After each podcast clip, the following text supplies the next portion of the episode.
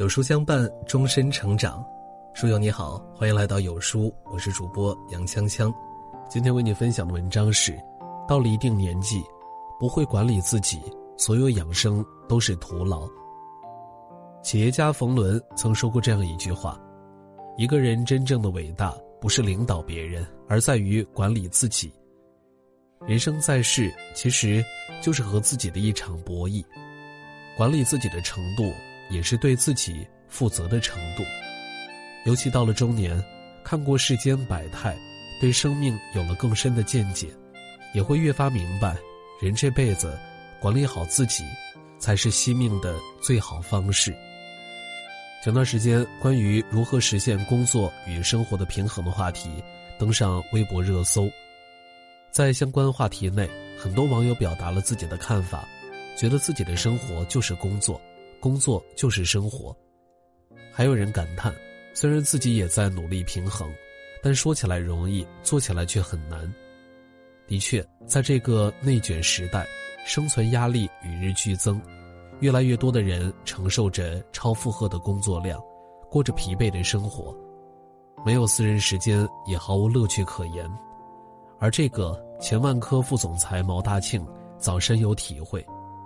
很早之前，毛大庆所有的时间都被工作填满，每天不是在开会，就是在开会的路上。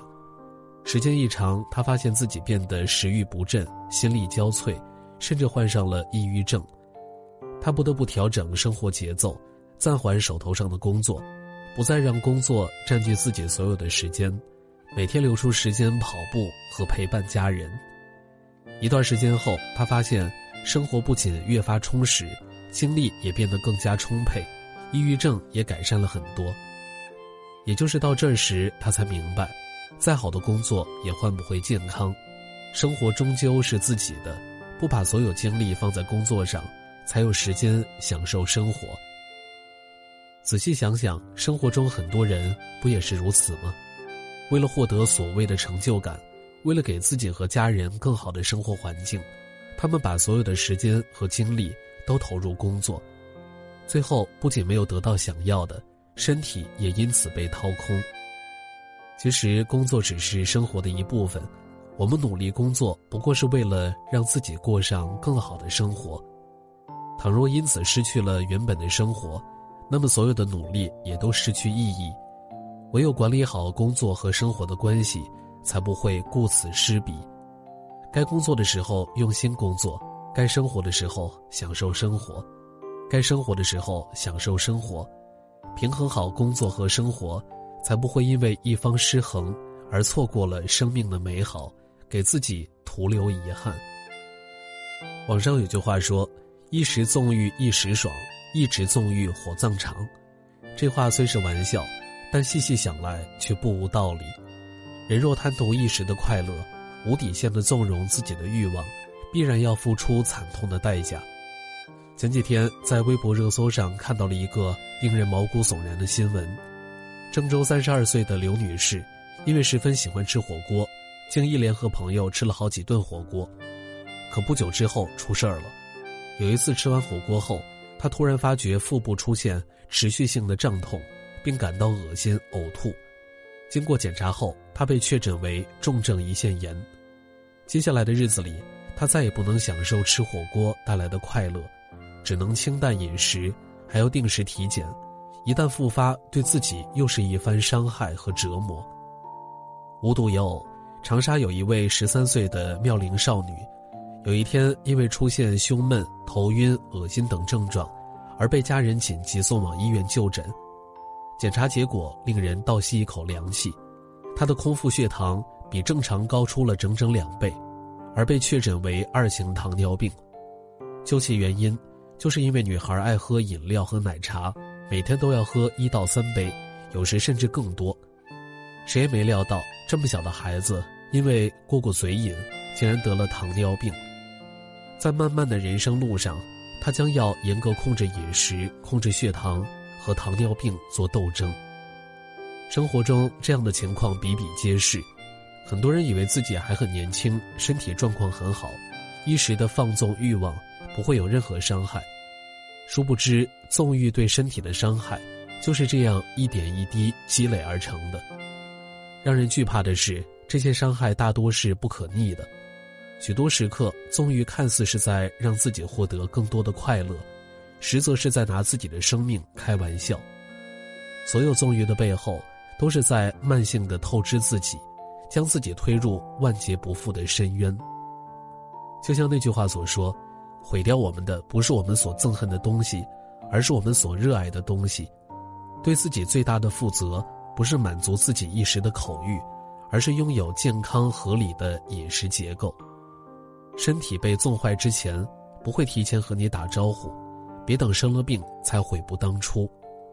一个人最大的福气是身体安康，莫让一时的快乐断送一生的福气。在物欲横流的世界里，掌控好自己的欲望，才是最高级的自律，也是最顶级的养生。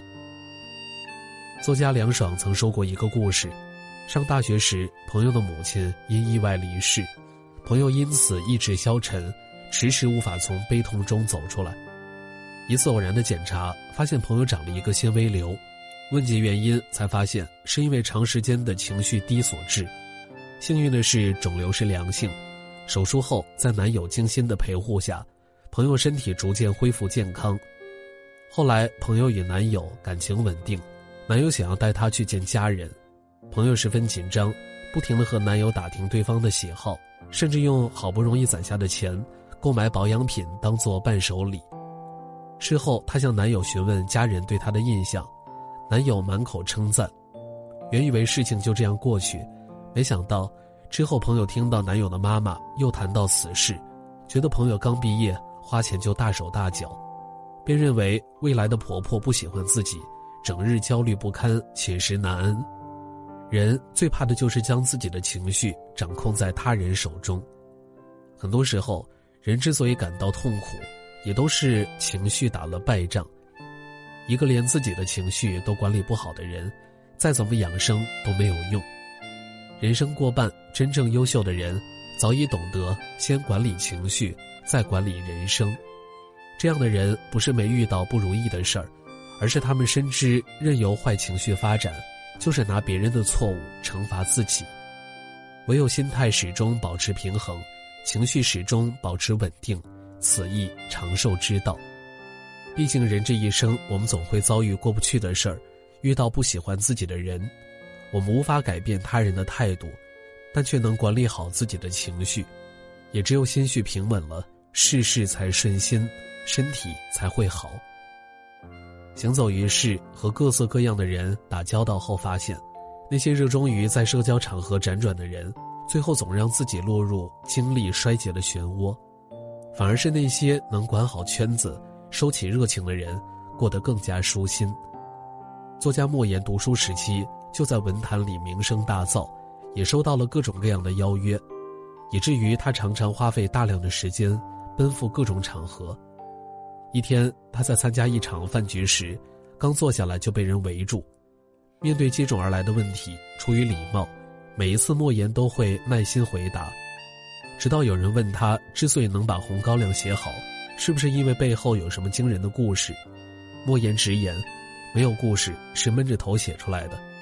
对方不但不信，还一直追问，在场的人也都跟着起哄，想让莫言说出背后的故事。莫言一时觉得十分心累，后来早早寻了借口离开。此后，他也不参加任何的社交场合，将社交的精力节省下来，一心放在学习读书上。越是优秀的人，越懂得管理好圈子。人这一生，我们会遇到很多人，但不是所有人都值得自己热情相待。别再因肆意对人体贴入微，将时间留给值得的人，把精力放在值得的事上。管理好自己的圈子，断掉需要费力维持的关系，多和相处不费劲儿的人往来，把精力花在提升自己和陪伴家人上。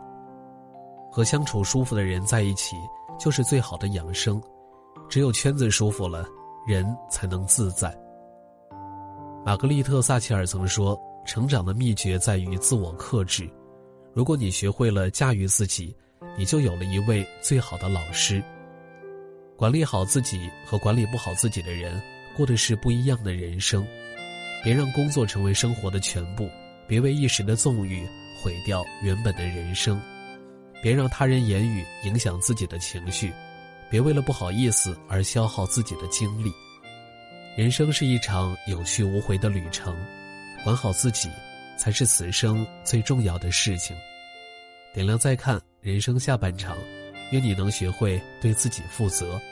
当你管理好自己，生活自然也会温柔待你。